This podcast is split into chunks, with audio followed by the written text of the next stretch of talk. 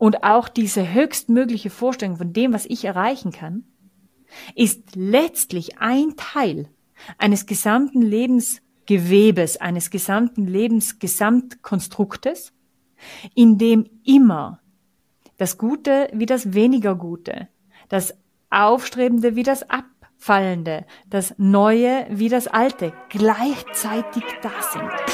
Herzlich willkommen beim Little Talks Podcast mit Robert Bacher und Monika Schmiederer. Ich würde sagen, zum zweiten Mal zu Gast, denn sie war bereits in der Folge 112. Monika Schmiederer ist Autorin, Speakerin und Expertin für moderne Persönlichkeitsentwicklung. In der ersten Folge sprachen wir über Digital Detox, Klarheit, Verbundenheit und Erfolg. Aber in der Zwischenzeit hat sich einiges getan.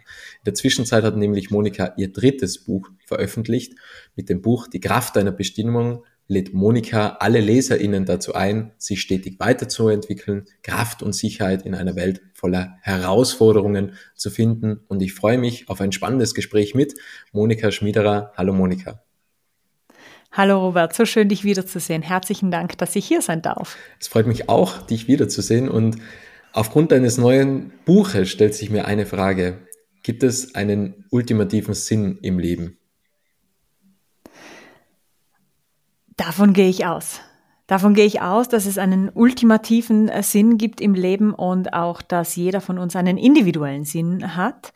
Und noch mehr, dass dieser individuelle Sinn dann auch, je nachdem, in welcher Lebensphase ich gerade stehe, in äh, welcher Lebenssituation ich mich gerade befinde und welche Lebensumstände im Außen noch dazugegeben werden, äh, dieser individuelle Sinn sich immer wieder weiterentwickelt und auch von uns selbst immer wieder neu definiert und neu entdeckt und auch neu wiederbelebt werden kann, wenn wir das Gefühl haben, wir haben diesen Sinn ein bisschen verloren. Wann hat sich bei dir zum letzten Mal der individuelle Sinn verändert? Ah, jetzt erst. Gerade erst im Schreiben. Ich habe ja direkt im Anschluss an mein Buch Finde Klarheit, das 2021 erschienen ist, worüber wir ja auch gesprochen hatten, ähm, habe ich begonnen mit dem neuen Buch und äh, bei mir im Prozess ist es so, dass ich äh, im, im, im kreativen, schöpferischen Prozess das immer ganz, ganz analog arbeite und schaue, was zeigt sich da, was kommt äh, aus dem kreativen Raum zu mir, was will als nächstes verwirklicht werden und sehe dann meistens zuerst so ein, wie, wie eine Farbe, ja, welche, welche Farbe kommt dann? Da kam dieses Knallrot und ich hatte so vor Augen so ein knallrotes Buch mit einer goldenen Schrift, wo nur ein Wort drauf ist, so eine richtige, so eine richtige geballte Ladung an Energie. Und ich dachte, wow, auf dieses Buch habe ich definitiv Lust. Und gehe dann da immer mit meinen Kreativitätstechniken immer tiefer hinein in diesen Prozess, um herauszufinden, okay, was ist denn hinter dieser, hinter diesem Rot, was, was ist denn dahinter, hinter dieser Energie, die sich mir da anbietet, ja. Und dann war klar, das Buch geht dreht sich um Bestimmung. Es ist ein Bestimmungsbuch. Und natürlich hat man dann, das kennst du vielleicht selber auch aus kreativen Projekten, die Frage, ja, wer bin ich schon, um über Bestimmung zu schreiben? Und, und, und, dann man hat immer die Möglichkeit, ja oder nein zu sagen. Immer wenn die Sinnfrage sich im Leben stellt, haben wir die, äh, die Option, ja oder nein zu sagen und haben, mir da, haben mich dann für das Jahr entschieden und bin immer näher hineingegangen in dieses Thema und und und. Und das war jetzt letzten Endes ein zweieinhalbjähriger Prozess, dieses Buch zu schreiben. Und wie es so ist, als Autorin, für mich war das jetzt in jedem Buch so, mit dem Schreiben des Buches, mit der tiefen Auseinandersetzung des Themas, hat sich für mich als Mensch, für mich als Monika, diese Frage noch einmal grundlegendst gestellt. Ich war vor zweieinhalb Jahren absolut überzeugt, dass ich meine Berufung lebe, dass ich Menschen unterstützen kann, ihre Berufung zu finden und dass ich viel zu sagen habe zum Thema Berufung. Und während dem Schreiben wird die eigene Authentizität, Authentizität, die eigene Verständnistiefe so richtig gefordert. Und dann wurde mir klar, okay, viele dieser Dinge, wenn ich die aus der, aus der Tiefe betrachte, verändern die ihren Blickwinkel, verändern die ihre Qualität, werden die ähm, wirklich zu einem auch deutlich philosophischeren Thema als ursprünglich gedacht. Und das hat mich selber natürlich auch nochmal ganz intensiv gefordert, meinen eigenen Weg zu reflektieren, meine eigenen Lebensentscheidungen zu reflektieren, meinen eigenen Berufungspfad zu reflektieren. Und ähm, ja, stehe heute sicherlich dadurch, durch den Prozess, auch nochmal in einer ganz anderen Form in meiner eigenen Aufgabe. Du hast gesagt, man kann immer Ja oder Nein sagen, aber wenn sich die Sinnfrage stellt oder diese Berufungsfrage und es kommen Impulse hoch oder die Intuition meldet sich, dann sollte man ja immer Ja sagen, oder? Man hat zwar die Entscheidungskraft, aber warum sollte man Nein sagen? Es gibt Phasen, wo wir Ideen haben oder Impulse an uns herantreten und wir merken, boah, das kann ich gerade echt nicht stemmen. Ich bin gerade schon so am Limit. Ich habe schon fünf Bälle in der Luft und jedes Mal, wenn wieder einer runterkommt, frage ich mich wieder, wie ich das schaffen soll.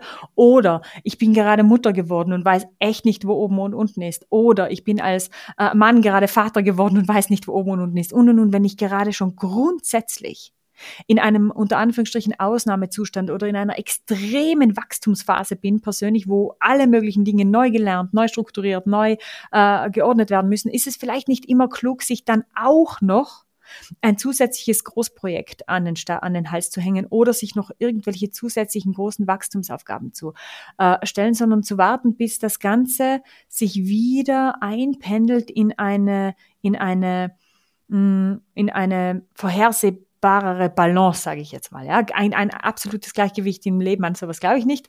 Aber wenn ich spüre, okay, ich, ich bekomme wieder Spielraum. Und äh, dann äh, kann man die Idee, wenn sie noch da ist, und wirklich wichtig war, aufgreifen und dann Ja sagen. Also quasi ein zeitverzögertes Ja. Und manchmal kommen dann auch nochmal die Projekte in einer anderen Stärke in die Welt, in einer anderen Kraft in die Welt, als wenn ich sie starte, wenn ich ohnehin schon überfordert bin. Aber das grundsätzlich, wenn ich dann Nein sage in so einer Situation, mich dafür nicht zu verurteilen, mich dafür nicht zu geißeln, auch nicht ins Vergleichen zu gehen zu sagen, okay, die anderen kriegen es auf die Reihe, warum ich nicht? Ich bin, äh, ich bin, ich, ich versage hier, sondern dieses Nein dann wirklich auch aus einem vollen Ja heraus zu sagen, also dieses Nein als Ja für etwas anderes zu erkennen und zu sagen, ich will jetzt zuerst mal die ersten Monate meines, meine, meines neugeborenen Babys irgendwie gut über die Bühne bringen und und und.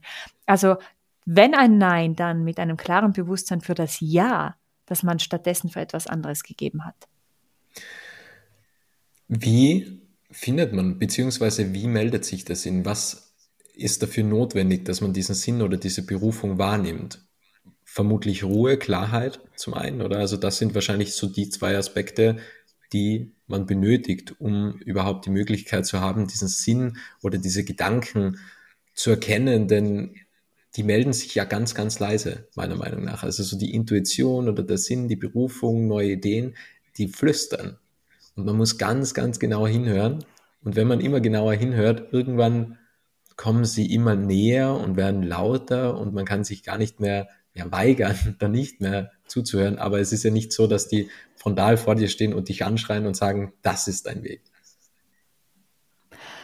Ja, du beschreibst den Prozess eh schon sehr schön, Robert. Es gibt natürlich diese unterschiedlichen Phasen. Am Anfang ist es vielleicht ein Flüstern und wenn wir da nicht hinhören und es aber wirklich wichtig wäre für uns als Mensch, für unsere, für unsere Lebensaufgabe, für unseren Weg, dann werden diese Stimmen immer lauter und wir kriegen immer mehr Signale unterschiedlicher Art aus unterschiedlichen Richtungen. Und ähm, das kann sich ganz unterschiedlich anfühlen. Also äh, ich hatte auch jetzt erst mit einer Klientin daran gearbeitet, die immer gesagt hat, ja, jeder redet immer von der Herzensstimme. Was Herzensstimme? Ich habe keine Herzensstimme. Und ich glaube, da dürfen wir auch viel persönlicher hinschauen und viel persönlichere Abstufungen machen, weil nicht für jeden und jede von uns gibt es diese Folge deinem Herzen, Herzensstimme. Manche Menschen haben mehr einen Kanal über, äh, über das Visuelle. Die arbeiten viel mehr mit Bildern, die sehen Bilder, die haben wie, wie eine Vision, so, so quasi, ah, ich sehe mich da und da in der und der Situation und das zieht mich richtig zu sich. Da ist das Herz vielleicht gar nicht so involviert, die sehen das einfach. Das ist wie ein kristallklares Bild oder wie ein leuchtendes Bild. Andere wiederum hören ständig Dinge. Jetzt höre ich schon wieder von dem und dem. Jetzt höre ich schon wieder von dem Thema. Jetzt äh, kommt schon wieder, ich drehe das Radio auf und schon wieder kommt ein Impuls in, in, Impuls in die Richtung. Die äh, arbeiten über das Hören. Dann gibt es Menschen, die wirklich, so wie du es auch beschreibst, Intuition, die haben ein Bauchgefühl. Die können das vielleicht auch teilweise gar nicht richtig benennen. Die haben einfach ein Gefühl, das oder das zu tun oder das oder das nicht zu tun oder in die und die Richtung zu gehen. Nochmal andere Menschen, die ähm, reagieren ganz stark auf andere Menschen. Die haben einen ganz starken sozialen Kanal. Das heißt, die sehen das an anderen, wollen sich anschließen, wollen etwas Ähnliches aufbauen. Dementsprechend gibt es einfach ganz unterschiedliche Ebenen. Und wenn ich jetzt ein Typ bin, der die Herzensstimme spürt und der richtig so diese innere Herzensstimme, dieses Feuer, diese, diese Liebe, diese, der immer nur der Freude folgt, dann ist das nur ein Typ. Ich bin genauso am richtigen Weg, wenn ich meinen inneren Bildern folge, bin genauso am richtigen Weg, wenn ich meinem Bauchgefühl folge, genauso am richtigen Weg, wenn ich diesen Stimmen folge, die ich höre oder lese oder wie auch immer. Und ich glaube, das ist, darf schon mal eine Erleichterung sein für viele von uns, wenn wir sagen, ja, Vision Board, ich brauche doch kein Vision Board, ich brauche keine Bilder, ich habe dieses Gefühl. Oder wenn ich sage, eben, äh, ich suche vergeblich nach einer Herzensstimme, habe aber ständig diesen Ruf, höre ständig diese, diese Themen. Alles gut, einfach dabei bleiben bei dem Kanal, über den es zu dir kommt. Und dann ist es natürlich so, dass die, ähm, dass es zwei Lebensdynamiken gibt. Wenn ich in einer aufsteigenden Lebensdynamik bin, dann sind diese Impulse oft eben schön, freudegeladen, äh, hell einladend. Und wenn ich aber vielleicht gerade in einer Lebensdynamik bin, die sehr herausfordernd ist und wo ich merke, aber eigentlich wird es von Monat zu Monat irgendwie schlechter. Ich werde von Monat zu Monat irgendwie gestresster, ähm, genervter, unmotivierter, äh, ab einem gewissen Punkt dann vielleicht auch äh, aggressiver, neidischer, zorniger. Ja, die Dynamik gibt's ja auch. Dann können diese Impulse auch sein, dass wir immer noch neidischer werden und dass wir da im Außen Dinge sehen oder hören oder, oder Impulse spüren, die uns richtig annerven. Und wir fangen an, Menschen zu verurteilen, neidisch zu sein. Und das ist ein großer Hinweis. Gerade wenn wir sagen, das werte ich jetzt ab oder da bin ich total neidisch, da kann ich schon fast nicht mehr hinschauen vor lauter neidisch. Dann ruft dich da etwas, das du entwickeln könntest, ein Interesse, eine Fähigkeit, äh, ein Projekt, eine private Situation. Und das ist ein Hinweis an dich zu sagen, warum bin ich da neidisch? Was hat die Person, was ich gerade entwickeln könnte? Was ist das und wie gehe ich jetzt vor, um der Spur zu folgen? Und dann, wenn ich mich auf das einlasse und versuche den Neid zu transformieren in einen Hinweis oder eben auch die, die, die, die Abwertung in einen Hinweis, auf, den, auf die eigene Richtung, dann ist es sehr oft so, dass auch diese Lebensspirale, diese sich wieder in die andere positivere Richtung zu drehen beginnt, weil wir wieder vom Beobachten und Bewerten hinkommen zum Kreieren und in diese schöpferische Haltung, weil wir wieder an uns selber glauben, an unseren Weg, anstatt die anderen dafür zu verurteilen, dass sie die Möglichkeit haben, ihn zu gehen. Wenn man aber bewertet, das könnte ja auch eine Form der Egomanie sein, oder? dass man sagt, okay, der hat das und das und man bewertet das und man merkt, dass man neidisch wird und dann könnte ja der innere Ruf auch vom Ego geleitet sein. Und meiner Meinung nach gibt es ja da schon eine Unterscheidung zwischen, kommt etwas aus der Egomanie, kommt etwas aus Ego-Gründen, um zu sagen, Ruhm, Macht, Prestige, Anerkennung beispielsweise, oder kommt etwas aus meiner inneren Essenz? Das sind natürlich, also ich würde das Ego hat ja so einen schlechten Ruf bekommen. Wir brauchen das Ego. Wir können als Mensch hier ohne diesen stark logischen Anteil oder auch diesen stark geprägten Anteil ja auch nicht wirklich existieren aktuell. Äh, vielleicht gibt es eine Zukunft der Menschheit, wo das Ego kein Thema mehr ist, aber aktuell ist es so, dass es für jeden von uns ein Thema ist. Und ich glaube, das hat einen Grund und das ist auch eine Aufgabe inkludiert. Und wenn uns das Ego leitet, das heißt diese triebgesteuerte oder giermotivierte oder ähm, einfach sehr außenorientierte Stimme in uns, dann zieht uns das zum Beispiel zu einem Objekt. Sagen wir, okay, ich will auch so reich werden wie XY und ich will auch dieses Penthouse dann können wir diesem Trieb, diesem, diesem Antrieb, das ist auch ein Motor, folgen und schauen, in welchem Prozess uns das bringt. Und sehr häufig bringen uns solche, ähm, solche so derart angetriebene ähm, äh, Prozesse in einen ganz, ganz starken Desillusionierungsprozess. Das heißt, ich mache dann selbst die Erfahrung, was es für mich bedeutet, all das zu mobilisieren, all das zu tun, um dahin zu kommen, wo der oder die stehen, die ich da jetzt gerade äh, betrachte. Und dieser Desillusionierungsprozess, zu erkennen, was bedeutet denn das für mich tatsächlich? Wie fühle ich, sollte ich das Pentas dann erreichen, wie fühle ich mich denn dann tatsächlich, wenn ich da zwei, drei Monate wohne? Ist es jetzt das? Und dieser Desillusionierungsprozess, der ist manchmal unglaublich wichtig für uns. Unglaublich wichtig um genau aus diesem Urteilen und aus diesem Bewerten und auch oft Abwerten von anderen herauszufinden, weil wir selbst die Erfahrung gemacht haben. ähm, und damit wieder mehr Mitgefühl empfinden, können wieder einen ganzheitlicheren Blick auf die Dinge haben. Und gewisse Stationen des Leidens, sage ich jetzt mal, oder gewisse Stationen des Erkennens, müssen wir zwangsläufig durchlaufen, um eine Erfahrung gemacht zu haben, die wirklich verinnerlicht ist um eine Erkenntnis wirklich zu verkörpern. Und wenn ich sage, boah, ich, ich, ich bin einer der Menschen, der will auf die bla bla bla Top 40 Liste kommen und ich setze Himmel und Hölle in Bewegung, um das zu erreichen, dann ist garantiert dieser Weg, der so von so viel Feuer getrieben wird, ein unglaublich erkenntnisreicher für uns, wenn wir uns dafür öffnen. Wann hast du zum letzten Mal ein Ziel erreicht, bei dem du dachtest, dass es dich glücklich macht und dann aber auf lange Frist nicht glücklich gemacht hat? Ich habe als Junge, äh, wenn du mich als Jugendliche ja, gefragt hättest, Monika, was willst denn du mal so? Ja, dann hätte ich gesagt, ich will publizierte Autorin werden und ich will mindestens drei Bücher schreiben. Und publizieren, also nicht nur schreiben, sondern publizieren. Romane hätte ich damals, äh, war damals äh, das Genre, das ich ähm, erreichen wollte. Und hatte gedacht, das ist das aller, allergrößte, auch über vielen privaten Zielen, das ich als Monika äh, je erreichen kann. Hatte riesige Angst, habe mir gedacht, das werde ich sowieso nicht schaffen, riesige Angst, Angst, Angst. Ähm, jetzt, heute, viele Jahre später, also ähm, ja, 25 Jahre später so, kommt dann zum Beispiel jetzt wirklich dieses Buch, Die Kraft einer Bestimmung kommt. Das ist fertig, ist mein drittes. Mein drittes veröffentlichtes. Ich habe vier geschrieben, mein drittes veröffentlichtes. Und es kommt und die Schachtel ist da und ich freue mich sehr. Ja, selbstverständlich freue ich mich sehr. Aber es ist nicht das Größte, was ich mir in diesem Leben vorstellen kann. Es gibt anderes. Und auch diese höchstmögliche Vorstellung von dem, was ich erreichen kann, ist letztlich ein Teil eines gesamten Lebensgewebes, eines gesamten Lebensgesamtkonstruktes, in dem immer das Gute wie das weniger Gute, das Aufstrebende wie das Abfallende, das Neue wie das Alte gleichzeitig da sind.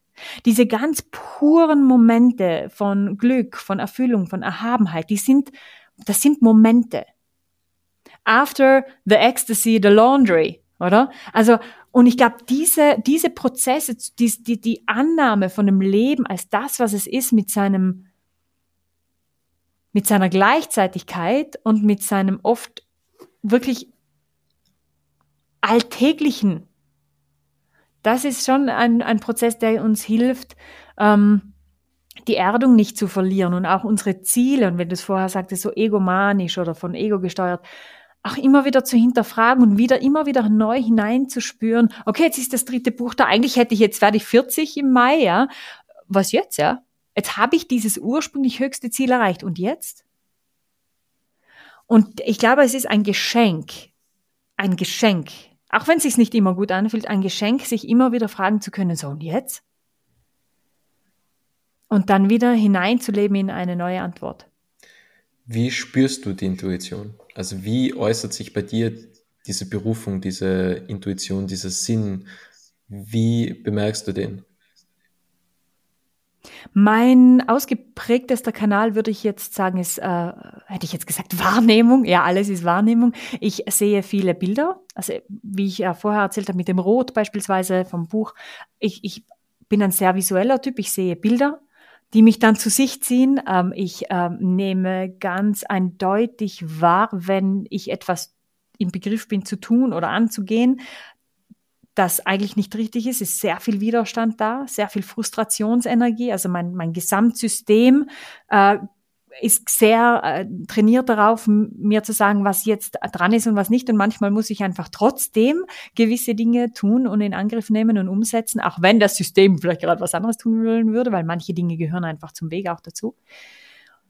Und dieses, ja, diese starke innere Führung, höhere Führung, sage ich gern, ähm, diese höhere Führung und diese Bilder in Kombination sind meine stärksten Kanäle. Und natürlich das Schreiben, das Journaling, wie man heute sagt, äh, da bin ich in ganz, ganz intensivem Kontakt. Jeden Tag äh, von Hand schreibe ich und jeden Tag bin ich ganz intensiv in Kontakt mit dieser inneren Führung. Wie gelingt die Akzeptanz? Weil du hast gerade, also warum ich die Frage jetzt stelle oder die vorherige Frage, Also, weil man hat dann diese Berufung oder man sieht diese Bilder, um den Zusammenhang zu schließen, man sieht diese Bilder, man weiß, okay, dahin will ich gehen. Und es ist ja nicht so, dass dann immer alles nach Plan läuft. Wir planen ja sehr gerne, aber das, das Jetzt und nicht im Widerstand mit dem Jetzt zu sein, ist meiner Meinung nach das alles Entscheidende. Und wie gelingt dir die Akzeptanz, wenn es Rückschläge gibt? Wie gelingt es dir trotzdem in dieser Fülle zu leben oder in dieser Freude zu leben, Erfüllung zu leben oder auch in der Liebe zu bleiben? Das ist ja auch etwas. Also Liebe ist ja meiner Meinung nach auch ein, eine Grundhaltung von uns Menschen. Und diese auch zu bewahren, auch wenn es Rückschläge gibt oder auch mal Neid auftaucht oder Bewertungen auftauchen, das ist ja eigentlich das Schwierige dann am Ende des Tages, oder? Ja, ich bin ein Mensch und entsprechend gelingt es mir auch nicht jeden Tag. Es gibt Tage, da ist es ist mein Bestimmungsweg, mein Berufungsweg für mich selber eine Herausforderung und ich frage mich manchmal auch, ach, wäre es nicht leichter, da da da zu tun oder so und so zu sein, ja, weil ich mir einbilde, ein gewisser Menschentyp würde sich vielleicht jetzt gerade leichter tun, was ja auch nur eine Annahme ist. Mm, und dann bleibe ich aber auch in dem gönne mir den Tag oder den Vormittag dann, äh, gönne mir diese Frustration oder Enttäuschung oder eben Desillusionierung. Es kommt ja enttäuscht kann ich nur werden, wenn ich vorher eine Erwartung hatte. Also ich habe ja mit dem mit der Erwartung habe ich ja bereits zum gewissen Teil ja dazu gesagt, dass ich auch bereit bin, enttäuscht zu werden und bin dann dabei, gebe dem auch Raum. Also ich, ich ich lasse dann auch die Enttäuschung zu. Ich wende mich in, wenn, wenn wirklich die Enttäuschung oder, oder, oder eine, eine gewisse Art von Schmerz recht groß ist, wende ich mich ganz stark den äh, Kreativtechniken zu mit, ähm, mit Zeichnen, alles, was mit den Händen zu tun hat und natürlich der Natur, wo ich, wo ich weiß, okay, da kann ich mich selber gut regulieren, da kann ich auch gewisse Dinge verarbeiten und mich auch wieder neu anbinden, so an diesen kreativen Kanal, von dem ich einfach auch äh, lebe, ja, der, der mich nährt als Mensch, als Wesen. Und versuche da wieder zurückzufinden. Es geht mal leichter, mal äh, weniger leicht, je nach Schweregrad der Enttäuschung. Und dann ist es schon so, dass ich oft das Gefühl habe, wird man doch auch durch Schlaf und Rückzug doch auch wieder aufgeladen. Also so dieser innere Motor, diese innere Kraft der Bestimmung, um die es ja, über die es ja im Buch geht, äh, wird wieder aufgeladen und es kommen neue Bilder, neue Ideen, neue Impulse und sich dann auch wirklich so in der Annahme zu gehen, okay, ähm, ich nehme es jetzt so, wie es ist, weiß vielleicht gerade im Moment echt nicht, wie ich das verstehen soll oder warum das jetzt sein muss, ähm, aber ich nehme es so, wie es ist und öffne mich für neue kreative Denkweisen und Möglichkeiten. Und in meinem Fall sind es dann wirklich, dass ich wieder schaue, okay, welche Bilder kommen, was, was, was zieht mich zu sich? Und im Fall von anderen Menschen wäre es vielleicht die Herzensstimme, die was zu sagen hat oder die, die äußere Stimme, die irgendwas bringt und so weiter. Wann hattest du oder wann hatte ich zum letzten Mal ein, ein Problem gar nicht mehr losgelassen? Also, weil ich ertappe mich schon dabei, also ich versuche so viel wie möglich zu akzeptieren und nicht im Widerstand zu leben. Und dann gibt es wirklich, dann denke ich mir, okay, jetzt, jetzt vielleicht auf dem Weg zur Erleuchtung, wer weiß. Und ich hab's, äh, oder ich bin auf einem guten Weg, zumindest im Jetzt zu leben. Und dann gibt es schon so Phasen, wo ich drei, vier Tage lang über irgendein Problem hadere. Mittlerweile versuche ich irgendwie mit einem neuen Glaubenssatz mir einzureden, dass auch diese Dinge meinem Wohlergehen dienen und vielleicht genau diese Dinge benötigt werden, um das Wohlergehen mehr zu stärken. Aber es kann schon sein, dass ich da vier Tage damit hadere. Wann, wann hattest du zum letzten Mal einen Moment, wo du über mehrere Tage mit einem Problem gehadert hast?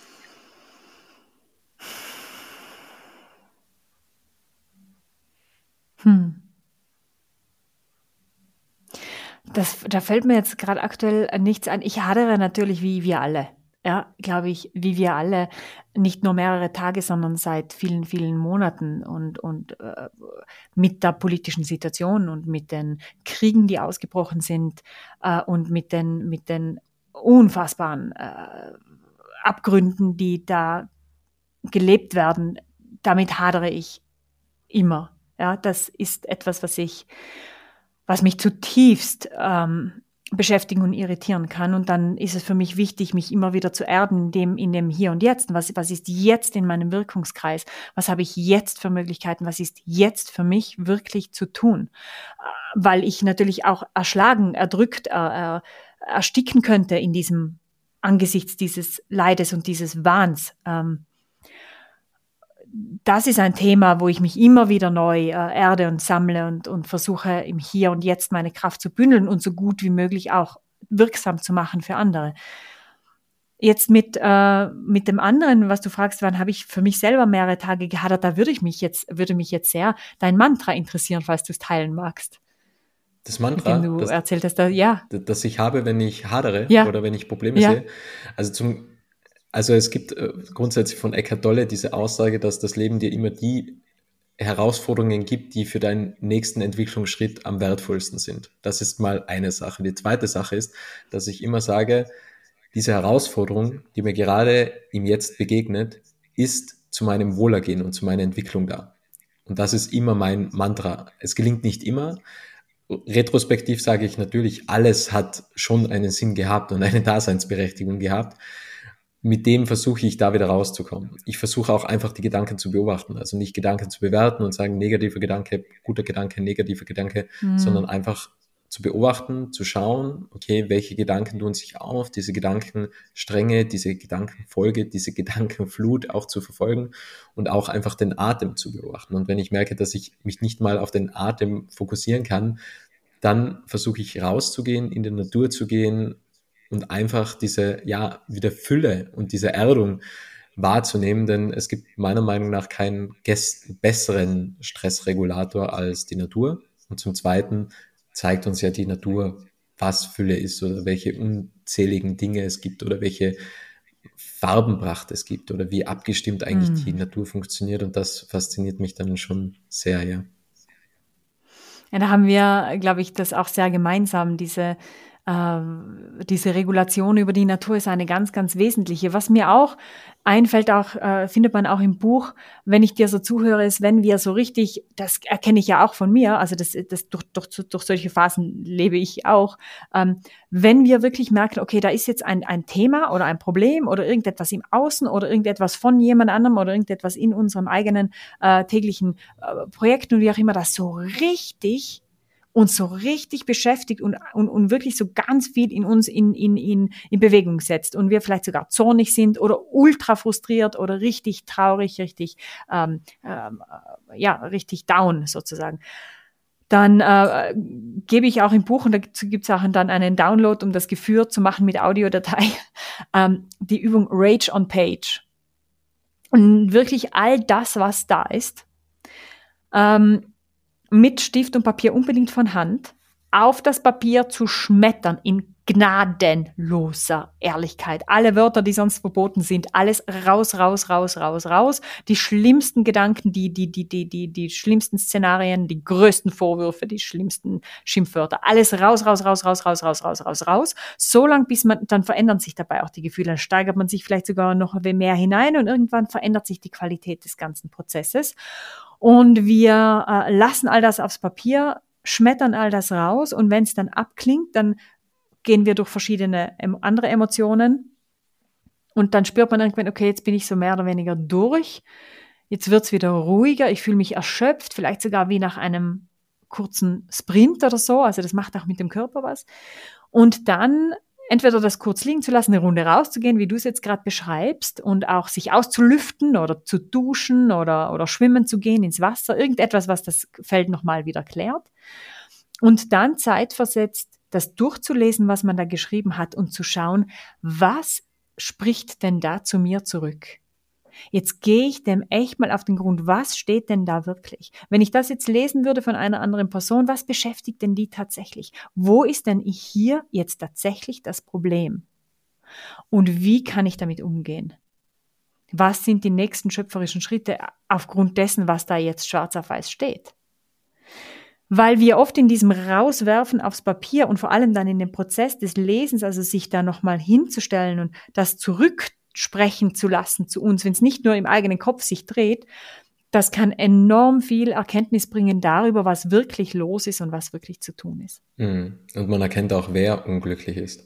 Also auch eine Erkenntnis, man, mhm. man, das wahre Selbst oder die wahre innere Essenz, die ist ja nicht unglücklich. Also meistens sind es ja mhm wie der Egomanie beispielsweise, oder es ist der Schmerzkörper, oder es sind, es sind irgendwelche Leidgeschichten, die wir mal in der Vergangenheit erfahren haben und die wir noch nicht richtig aufgearbeitet haben. Aber das ist ja auch nicht das ist ja eine Etikettierung oder eine Geschichte, die noch anhaftend ist, aber das sind ja dann am Ende des Tages, am Ende des Tages nicht mir. Und tatsächlich habe ich mir am Wochenende ein Notizbuch gekauft. Also ich habe äh, so die Intention gehabt oder die Intuition gehabt, mir ein Notizbuch zu kaufen, bin in die Tirolia, habe mir ein kleines, feines Notizbuch gekauft, um es immer und überall mitzunehmen. Und dann habe ich mich einfach in ein Café gesessen und habe einfach nur geschrieben. Mm. Sehr befreiend. Mm. Absolut. Da ist meine Einladung, ich schreibe seit vielen, vielen Jahren jeden Tag drei Morgenseiten von Hand. Ich glaube, da haben wir das letzte Mal vielleicht sogar schon darüber gesprochen. Und das ist ein Ritual, das un also unglaublich hilfreich ist, wenn man sich auf seinen Bestimmungspfad begeben will, wenn man seine Berufung finden oder ihr intensiv verfolgen will, weil einfach diese, dieses Schreiben von Hand, diese Auseinandersetzung, das ist einfach Gold wert und eigentlich auch unersetzbar.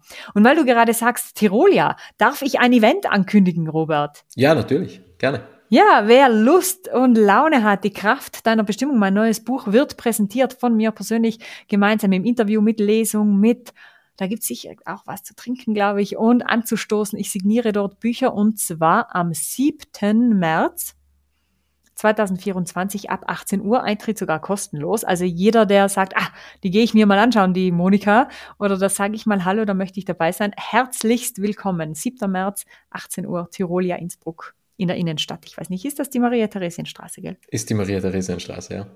Meine genau. Lieblingstiroler muss ich an der Stelle auch erwähnen. Ja. Meine auch, meine auch. Vielleicht komm, komm gern, komm gern. Ich würde mich sehr freuen. Wenn ich schaffe, dann auf jeden Fall. Also würde mich auch auf jeden Fall freuen. Wir haben uns ja noch nie persönlich kennengelernt. Also Nein. immer nur virtuell. Dann wird es definitiv einmal Zeit. Was sind eigentlich deine Glaubenssätze? Also, beziehungsweise ich habe vorher noch eine Frage bezüglich dem Schreiben. Mhm.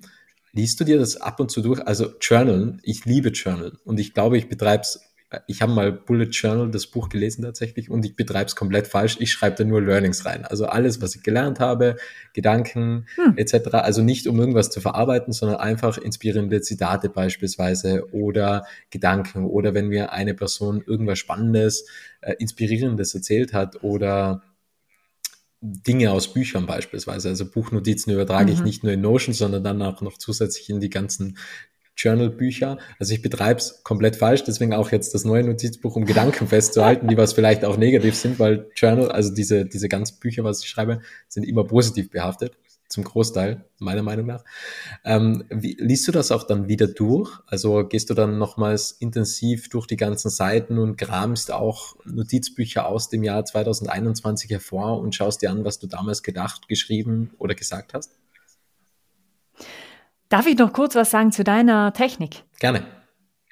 Also ich finde das sensationell. Was du da hast, ist quasi, äh, was du da machst, ist nicht falsch. Du, du machst kein, meiner Meinung nach kein falsches äh, Journaling oder so, sondern du legst dir da im Grunde eine Wachstumsschatzkiste, wenn wir mal bei einem deutschen Wort bleiben, eine Wachstumsschatzkiste an und das ist Gold wert. Und ich glaube, das spiegelt sich dann auch in deinem Mindset wieder, in deinen Projekten. Du bist einfach ein, ein, ein, ein ein, ein Schatzsammler und äh, willst, äh, hast offensichtlich ein riesiges Commitment für dein persönliches Wachstum und vermutlich auch für deine, äh, für deine Projekte. Und das ist sensationell. Das würde ich auf je, wenn du das bewahren kannst, ich würde das nicht ersetzen mit etwas anderem. Ich würde vielleicht etwas anderes hinzufügen, wenn es dich jetzt ruft und dieses äh, diese klassischen Morgenseiten, die sind ja auch ein geflügelter Begriff, äh, entwickelt oder was heißt in die Welt gebracht hat das Julia Cameron in ihrem Buch äh, Der Weg des Künstlers, das Buch lege ich auch wirklich jeder lebenden Seele ans Herz, äh, Der Weg des Künstlers von Julia Cameron. Und da wird, sind die drei Morgenseiten, sind eine Grundbasis, wenn nicht die Grundbasis für ein schöpferisches Leben.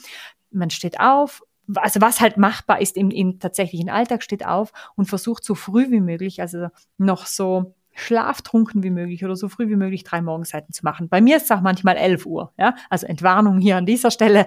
Wir sind Menschen. Aber äh, diese drei äh, Morgenseiten und dann schreibe ich wirklich dieses Datum. Du hast gefragt, wie ich es mache. Nein? Auch wie du ja? es machst und auch, ob du es ja. dann wieder durchliest. Also liest, nimmst du Bücher so, wieder genau. in die Hand von 2021 beispielsweise. Genau, genau, danke, danke. Äh, ich fange dann an mit dem Datum, mache diese drei A4-Seiten voll. In, die, die Anweisung ist in einem Zug, ohne mehr oder weniger ohne abzusetzen. Alles, was kommt, äh, anything goes, nichts muss gestrichen werden, es dürfen keine Abkürzungen verwendet werden, es muss einfach drei A4-Seiten Einfluss. Und das mache ich jetzt seit vielen, vielen, vielen Jahren und habe vorher aber auch schon exzessives Tagebuch geschrieben als Kind und als Jugendliche. Jetzt sind es diese drei Seiten. Und dann, ähm, ja, merke ich ja im Schreiben der Morgenseiten, hi, jetzt kommt was mit einer anderen Qualität. Ja, das sind jetzt nicht meine Alltagsgedanken, das ist jetzt nicht meine Alltags-Mindset-Ding, äh, sondern das sind jetzt Erkenntnisse. Das sind jetzt höhere Gedanken. Und dann mache ich ein Eselsohr oben und mache äh, rechts davon, also mache an der Seite mache ich einen Strich weil da ist was Wertvolles gekommen. Das ist, gibt viele Tage, da kommt nichts Wertvolles, keine Angst. und, ähm, und dann schreibe ich einfach weiter und dann, ja, bewahre ich die Journale auf. Die sind da hinten, ist ein Riesenstapel. Bewahre ich die Journale auf und wenn dann ein neues Buchprojekt ansteht oder ein, ja, dann nehme ich die raus die letzten, also das, keine Ahnung, das letzte Jahr oder die letzten zwei Jahre und suche die Eselsohren, suche die Markierungen und schau, welche dieser Erkenntnisse, die in dem Moment da waren oder der zitatwürdigen Aussprüche, wie auch immer. Und dann hole ich die raus und sammle die schon in die eventuell schon bestehende Inhaltsangabe des Buches. Also ja, ich kehre zurück zu alten Journalen und ich kehre jedes Jahr auch zurück zu dem Journal, in dem meine Rauhnächte, ich habe ja auch einen Rauhnächtekurs, in dem meine Rauhnächte stattgefunden haben und schaue mir vor den neuen Rauhnächten oder während den neuen Rauhnächten die vergangenen Rauhnächte an, um auch zu reflektieren, wie hat sich das, was sich in den Rauhnächten gezeigt hat, dann auch manifestiert und und und. Also ja, ich gehe zurück ähm, aber nicht zu allem, weil dafür ist es einfach auch zu viel sinnloses Material, Müll raustragen im Geiste, ja. Aber zu den Stellen, die ich markiert habe, kehre ich wieder zurück. Was sind eigentlich die Rauhnächte? Also ich lese es immer wieder mal. Es gibt ja auch Bücher dazu, auch in der Tirolia, auch in der Maria-Theresien-Straße mhm. in der Tirolia, wo man dich im März vorfinden wird. Und ich glaube, das hängt mit der Mondkonstellation oder mit den Monaten oder Tagen zusammen. Oder wie, oder was sind genau Rauhnächte? Die Rauhnächte sind die Zeit außerhalb der Zeit. Die Rauhnächte, ähm, das Mondjahr und das Kalenderjahr unterscheiden sich ja in ihrer, in ihrer Dauer und die Zeit dazwischen ist quasi die Zeit außerhalb der Zeit und vom 21. Dezember, dem Thomastag, bis zum 6. Januar leben wir dann quasi diese Zeit außerhalb der Zeit. Und das ist eine Zeit, in der wir schon ähm, in, in keltischer Tradition, äh, Tradition wirklich sagen, dass sich die spirituellen Schleier zwischen den Welten etwas heben und es ist eine Orakelzeit, es ist eine heilige Zeit, es ist eine Zeit, um in die Zukunft zu schauen. Und ich biete da seit, ähm, ich praktiziere das selbst schon seit vielen Jahren und biete seit drei Jahren äh, jetzt dazu auch einen Online-Kurs an und die, die, die Erlebnisse sind natürlich sagenhaft, äh, weil man sich wirklich sich ganz selbst hinein stimmen und äh, kann in das kommende Jahr und ich leite das dann immer an, für jedes kommende Jahr, äh, Monat im kommenden Jahr eine Botschaft zu enthüllen, ein Thema zu finden. Nicht eins wie, wie du sagst, ego-getrieben, äh, Vision Board-like, so quasi, ja, das will ich und das will ich und das will ich, sondern wirklich auf Empfang zu gehen und zu sagen, was ist für mich in diesem Monat, im nächsten Jahr tatsächlich wichtig? Und dann kommen Impulse, sind wir wieder bei den Kanälen der Wahrnehmung, kommen Impulse, kommen Bilder, kommen Symbole, kommen, äh, kommen Sätze, kommen Mantren. Und ja, die da vorwiegend natürlich Frauen, aber auch Männer, die mit mir durch diese Zeit gehen, äh, holen da wirklich äh, ganz, ganz, ganz, ganz wunderbare, stärkende, wichtige Impulse für ihr neues Jahr ab. Und äh, die wahre Magie passiert dann im Laufe des Jahres, wenn diese Monatsbotschaften, diese Karten herausgeholt werden und dann Monat für Monat einen begleiten. Wie treffsicher das ist, ist immer wieder für die Teilnehmer und Teilnehmerinnen ganz, ganz, ganz erstaunlich. Was ist deine Botschaft für das Jahr 2024? Mein Motto für 2024 für mich persönlich ist äh, Wachstum und Präsenz. Schön. Da würdest du wahrscheinlich auch Ja sagen, gell? Ja, auf jeden Fall. Das, das ja. sind zwei Worte, die dich auch ansprechen. Genau, das ist mein Jahresmotto für heuer Wachstum und Präsenz. Letztes Jahr war es äh, innere Stärke und Stabilität. Sehr gut, sehr gut. Also ich habe, mhm. Äh, weiß ich nicht, wie das zu mir gekommen ist, lebe einzigartig. Mhm. Also nicht anderem hinterher rennen. Also ich habe mich sehr viel mhm. mit dem Ego auseinandergesetzt, wie man vielleicht in dem Gespräch feststellt. Und nicht äh, zu glauben, also nicht Menschen hinterherrennen, dessen Leben man nicht führen möchte. Also das war, glaube ich, mitunter die größte Erkenntnis in den letzten zwei Jahren, dass man ja ab und zu Menschen für etwas beneidet, dessen Leben man gar nicht führen möchte. Oh ja. Und das ist ja mitunter die größte Zeitverschwendung, die es im Leben geben kann. Ein Leben hinterher zu rennen, das man selbst gar nicht tragen, führen oder verantworten möchte. Und wir haben jetzt über sehr viele Dinge gesprochen und wir nähern uns schon langsam dem Ende. Die Glaubenssätze von dir. Willst du die teilen? Also was sind so deine drei, vier, fünf wichtigsten Glaubenssätze? Jetzt die behindernden oder die bestärkenden? Sowohl als auch kannst du sie teilen, wenn du möchtest. Also mein, fangen wir mit dem nicht bestärkenden an. Äh, mein, mein, meine größte Selbstwertwunde, die äh, immer noch nicht ganz geheilt ist und vielleicht niemals ganz heilen wird. Ich habe den Anspruch aufgegeben, äh, alles, äh, alles, ähm, alles zu erwarten diesbezüglich. Ich begegne immer wieder meiner, meiner Selbstwertwunde, die sagt, äh, ich genüge nicht. Ich bin nicht gut genug das ist nicht gut genug. Was du gemacht hast, ist nicht gut genug. Der Mensch, der du bist, ist nicht gut genug. So wie du das jetzt umgesetzt hast, ist es nicht gut genug. Ich genüge nicht. Ja. Und dieser Antreiber ist natürlich wie alle diese schwächenden ähm, Überzeugungen wie diese Selbstwertwunden schmerzlich für mich und blockiert mich oft, führt auch manchmal dazu, dass ich zu gewissen Möglichkeiten Nein sage, obwohl ich es eigentlich rein objektiv betrachtet auf jeden Fall umsetzen könnte. Aber ich komme in dem Moment vielleicht nicht drüber über mein Ich genüge nicht. Und ich lerne damit umzugehen und das auch zu akzeptieren, dass das immer wieder da ist und dass sich das auch immer wieder melden wird. Das ist so dieses, dieses, dieses, ja, das ist die 404 Error Page und manchmal wirft es mich dorthin. Und habe aber im selben Gegenzug dazu ähm, natürlich auch positive Affirmationen, die mich äh, ganz stark begleiten. Und ähm, eine davon sind eher Mantren oder gebetsartige äh, Überzeugungen jetzt in meinem Fall. Ich ähm, bin, also jeden Tag wiederhole ich für mich das Mantra, ich bitte um innere Führung, Klarheit und Transformation in allem, was ich kreiere. Und ich bitte um innere Führung, Klarheit und Transformation, innere Führung, Klarheit und Transformation. Das sind immer so diese drei Ebenen, auf die ich mich einstimme. Und dann spüre ich auch immer, gibt es so einen, so einen Uplift für mich, so einen energetischen Anstieg, wo ich dann wieder mehr Zutrauen habe und auch über diese Selbstwertwunde weg kann. Und ich habe äh, ein Künstlergebet, das ich wiederhole. Das würde ich jetzt hier nicht äh, wiedergeben. Das ist auch ein bisschen zu lang. Ein Künstlergebet, das schreibe ich auch fast jeden Tag in meinen Morgenseiten einmal. Ähm, ich habe meine Rauhnächte-Botschaften für jedes Monat, die mich begleiten. Und ich glaube, der wichtigste Glaubenssatz ist ähm, für mich,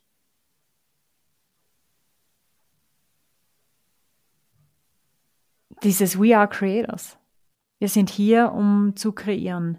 Wir sind keine Maschinen, die funktionieren. Wir sind Menschen, die hier sind, um zu kreieren. Und letztlich ist die Kreation an sich, sei es eine Entscheidung zu treffen, sei es etwas umzusetzen, sei es äh, was auch immer, die Kreation an sich, der letztendliche Sinn für mich, für mich persönlich. Und wenn ich den erfüllen kann, wenn ich im Kreieren bleibe, wenn ich nicht aus dem Kreieren falle, sondern in den schöpferischen Modus bleibe, dann habe ich den Tag schon gut getan. Und ja. Wenn du sagst, are creators, glaubst du auch an die Manifestation oder an Manifestationstechniken? Alles ist Manifestation. Auch ganz ohne Technik. Alles ist Manifestation. Wir, wir, wir manifestieren nie nicht. Wir manifestieren immer. Mit jedem Gedanken, mit jeder Entscheidung, mit jeder Emotion, mit allem. Wir manifestieren immer. Und das kann Druck machen, das kann uns vielleicht sogar wahnsinnig machen, wenn wir gerade in einer Phase sind, in der uns positive schöpferische Gedanken schwerfallen.